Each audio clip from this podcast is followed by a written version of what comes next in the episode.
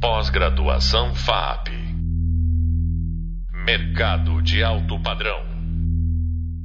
Olá, essa é a disciplina Transformação Digital Aplicada do curso Pós-graduação em Gestão e Design de Excelência da FAP. Hoje conversaremos sobre transformação digital, entretenimento e cultura pop. Como isso se relaciona com a cultura de trabalho hoje. Eu sou a professora Beatriz Blanco e vou acompanhar você no debate deste tema. Bem, a cultura digital é um tema muito amplo, é um termo usado para muita coisa. É, hoje em dia a gente pode falar de cultura digital quando a gente discute assuntos muito diferentes. Isso vai desde os memes até a forma que as empresas se comunicam na internet, essa cultura colaborativa de qualquer pessoa poder fazer um vídeo no YouTube, um conteúdo no Instagram e compartilhar, é, nichos de fãs, né? Quantos fãs aí a gente tem que produzem materiais próprios e compartilham com o público? E aí conseguem, por meio disso, criar nichos de consumo de conteúdo ou virarem celebridades locais, tudo isso envolve a cultura digital de uma certa forma. Mas a gente está aqui nessa disciplina discutindo a questão da cultura digital e do trabalho, né? Como que ela se relaciona com o trabalho, como que ela se relaciona com o ambiente corporativo, como que a gente hoje tem apropriações da cultura pop, do entretenimento, na cultura digital, e aí isso acaba se refletindo na cultura das empresas também. Então o nosso tema vai ser esse. Né? Aqui hoje a gente vai dar uma olhadinha sobre a história da cultura digital, da forma que a gente conhece hoje, é, sobre como na cultura digital ser um fã, ser um trabalhador e ser também uma pessoa que está casualmente produzindo conteúdo por hobby são coisas que se atravessam e a gente tem identidades cruzadas nesse sentido, inclusive isso vai ser discutido em outros tópicos da disciplina também.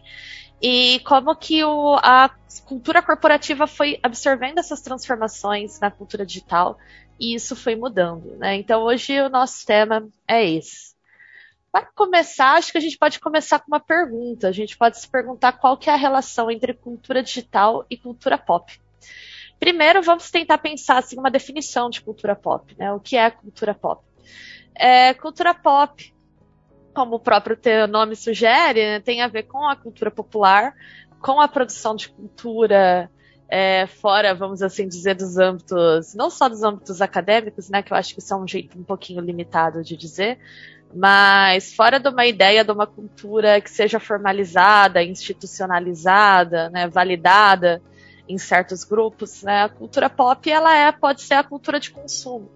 É, quem discutiu muito a cultura pop, a apropriação da cultura pop, das culturas de celebridades e fez uma interface disso com a arte, né, com as artes visuais, com essa arte acadêmica, entre aspas, vamos assim dizer, por exemplo, foi o Andy Warhol, né, que começou a trazer elementos da cultura pop para dentro de espaços de arte institucional que não absorviam isso, não olhavam isso com bons olhos. A gente pode falar hoje de cultura pop, está muito associado também à ideia de cultura geek, cultura nerd. Vocês devem talvez é, associar esse termo imediatamente a isso. Então, quando a gente vê ah, um site de cultura pop, em geral são sites que cobrem filmes, séries, games, esse tipo de produto de consumo de massa que hoje é super popular e movimenta muito dinheiro, né? Movimenta um mercado muito grande, também é uma forma, né, de ver a cultura pop, mas na verdade a cultura pop é bem mais abrangente que isso, né?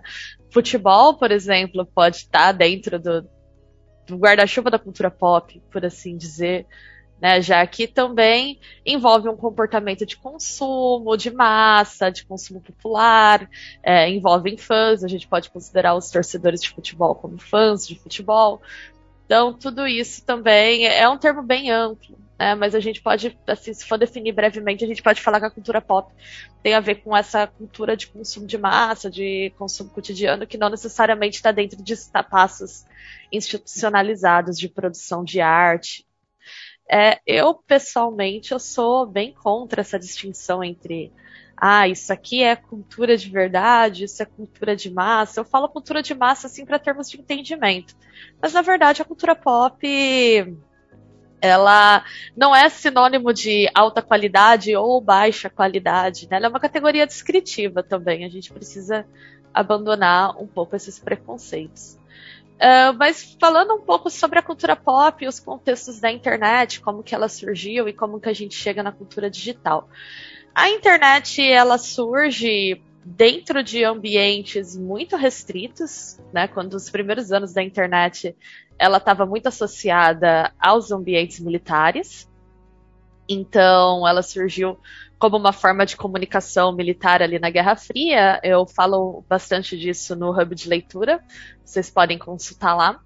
E ela também, é, depois né, desse contexto de Guerra Fria, ela também vai ser usada nos ambientes acadêmicos. Né? Então, principalmente nos Estados Unidos, no, em países do hemisfério norte, ela era uma rede de comunicação em ambientes acadêmicos que demandava aí um certo conhecimento especializado para ser usado.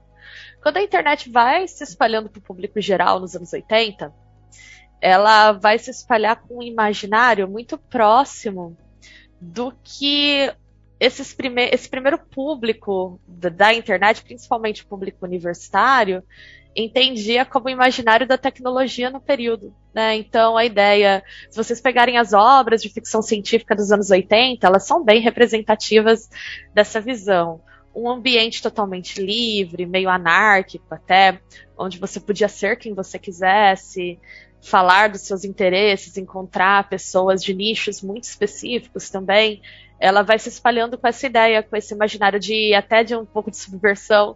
É muito interessante ver as obras dos anos 80 e 90 sobre hackers, né, que, colocava essa ideia da, da, pessoa que entende de tecnologia até de um viés um pouquinho subversivo. Mas quando ela vai se espalhando e se popularizando com o público, é, essa possibilidade de liberdade e de produzir conteúdo de nicho e de ser um espaço de diálogo, né, um fórum aberto, ela se espalha com muita força. Em 92, o Henry Jenkins vai publicar o livro dele, Invasores do Texto, aqui no Brasil, também está ali recomendado, citado no Hub de Leitura em que ele vai mostrar como que os fãs de séries de TV, principalmente de séries de fantasia e de ficção científica, se organizavam na internet nos primeiros anos dos anos 90 e usavam fóruns, né? No período a gente não tinha rede social. A timeline é uma invenção bem recente, né? A rede social com timeline é uma invenção de 2009. Então, era outra forma de organização, era espaços fechados, temáticos. Você entrava naquele grupo já sabendo que você tinha um interesse, por exemplo, no seriado de TV Twin Peaks, e aí, ou Star Trek, né? São exemplos que ele cita no livro, e aí você conversava sobre isso. Mas, é, mesmo nesses primeiros anos, que ainda com restrições, com formato de internet de curadoria de conteúdo bem diferente do que a gente conhece hoje, ela já promovia um ambiente para que esses fãs de cultura pop prosperassem.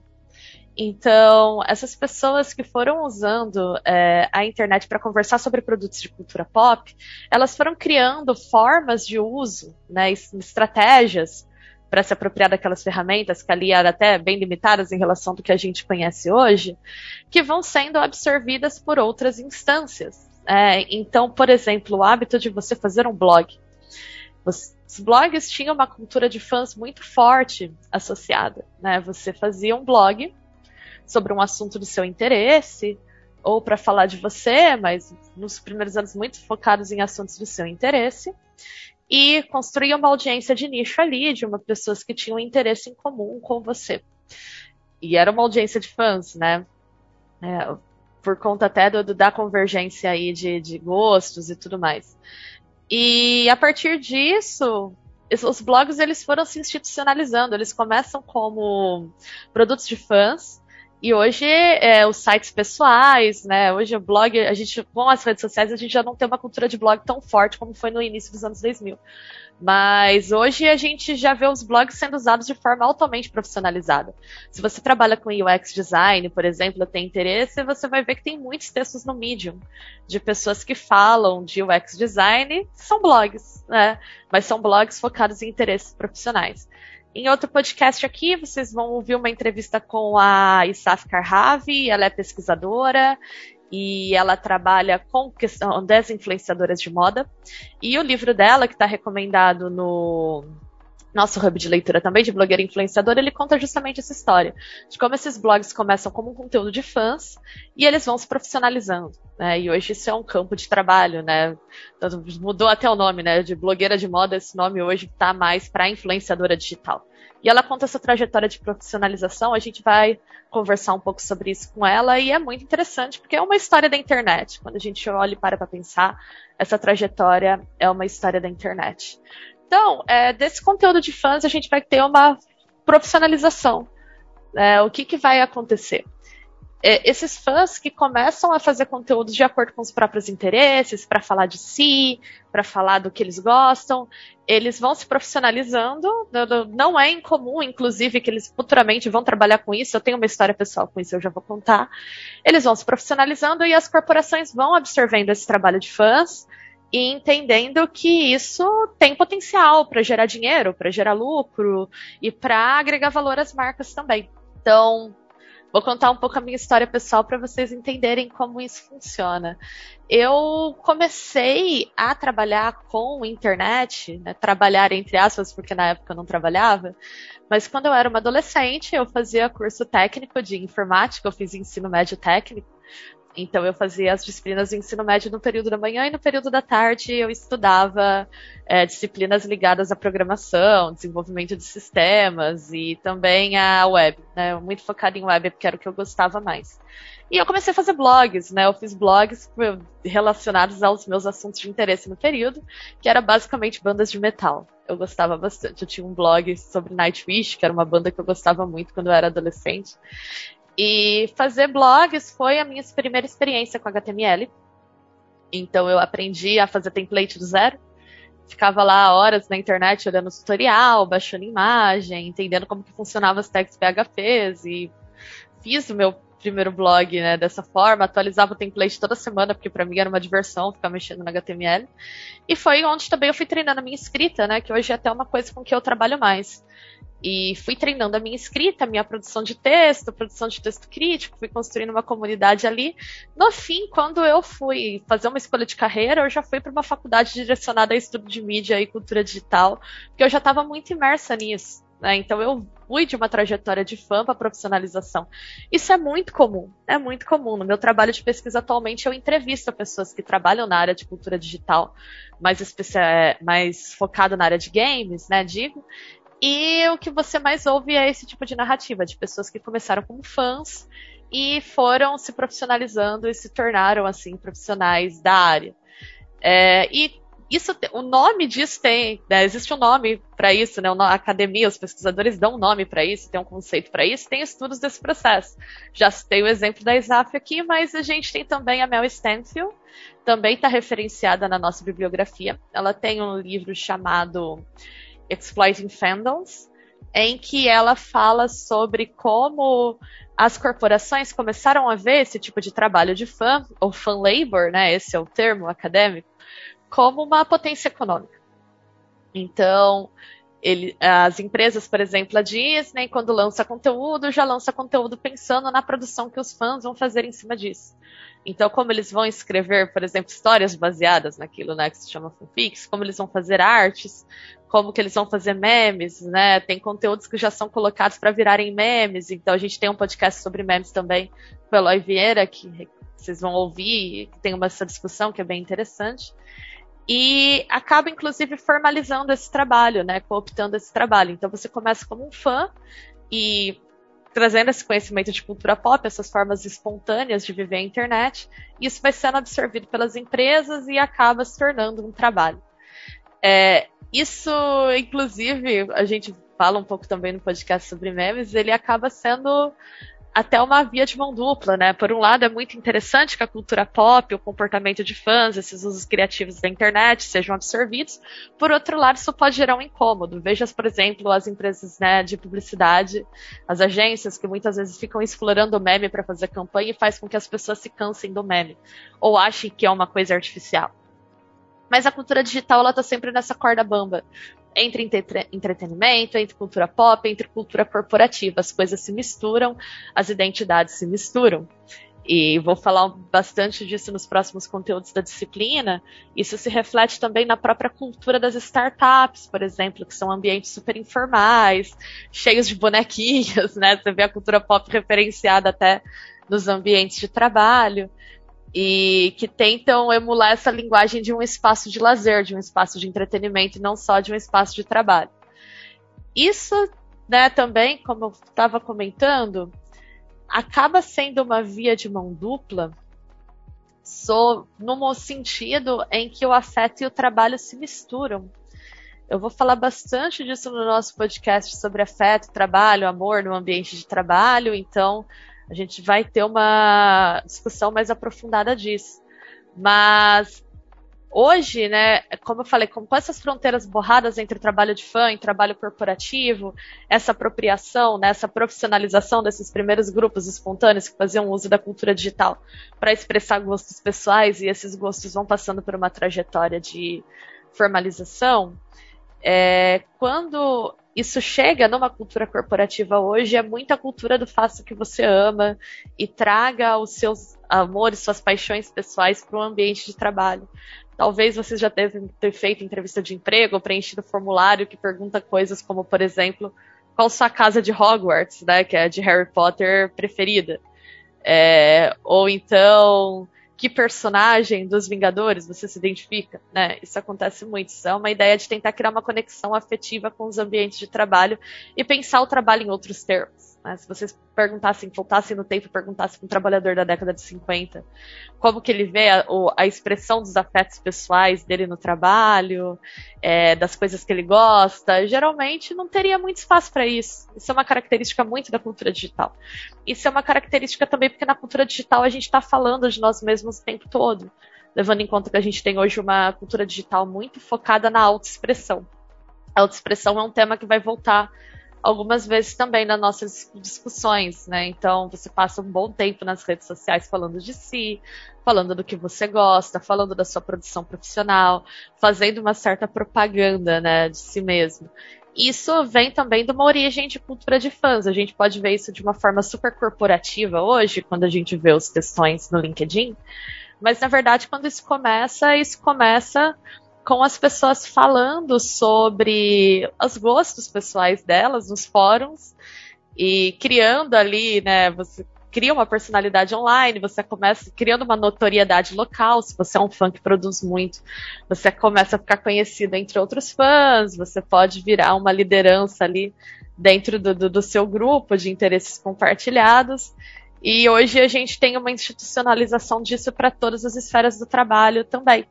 Né? Então, essa ideia de que a autoexpressão, a expressão dos gostos pessoais, quem você é, do que você curte, ela é central nas relações sociais da contemporaneidade, inclusive nas relações corporativas. Vou recomendar também, para fechar um pouquinho essa ideia, que eu acho que é interessante para vocês lerem, tem um livro do Lipovetsky chamado A Estetização do Mundo, Viver na Era do Capitalismo Artista, em que ele faz essa discussão ele fala sobre como hoje, né, até nessas relações de trabalho, a questão estética é muito importante no sentido dessa autoexpressão. Então, você, ele vai citar com isso, e aí se conecta muito com o que a gente discute aqui, com, com a proposta do curso e da disciplina, com a questão do design ganhando proeminência nesse mundo, em que é importante você ter uma estética muito definida né? E você se expressar esteticamente o tempo todo, expressar seus gostos e construir uma identidade marcada. Isso tudo é muito central nessa cultura digital que nasce, né? Recapitulando um pouquinho para a gente fechar, a cultura digital, então, ela nasce de, da expressão de gostos espontâneos, de entretenimento, de usos criativos das suas ferramentas, da absorção da cultura pop, e aí ela vai promover uma conexão a esse mundo do entretenimento da cultura pop que parecia super desconectado do ambiente de trabalho para o mundo do trabalho. É, e esse é um podcast que introduz esse primeiro debate sobre o tema, porque esse tema, como eu já citei em vários outros momentos aqui, o Hub de Leitura, outros podcasts, esse é um tema que vai voltar sempre. Então é interessante começarem, né, que vocês comecem a pensar nessas questões e comecem a ficar conscientes desses atravessamentos. Quando vocês forem abrir a internet hoje, tentem pensar o que é aqui ambiente de trabalho e o que não é, porque vocês vão entender como isso funciona. Então, você acabou de ouvir o podcast sobre o tema transformação digital, entretenimento e cultura pop, como isso se relaciona com a cultura do trabalho hoje, com a professora Beatriz Blanco. Para aprofundar esse tema, convido você a assistir o vídeo que é transformação digital e ler os itens A chegada da cultura digital e criatividade e participação na cultura digital no Hub de Leitura. Também recomendo a leitura dos livros Perspectivas de Pesquisa em Cultura Pop, Comunicação, Fãs, Estéticas e Narrativas Ficcionais e Trilema Digital, as três grandes tendências que vão afetar sua vida e seus negócios, e a ouvir o podcast Primeiro Contato disponível no Spotify. Tudo isso está referenciado na bibliografia do curso. Até a próxima! Pós-graduação FAP Mercado de alto padrão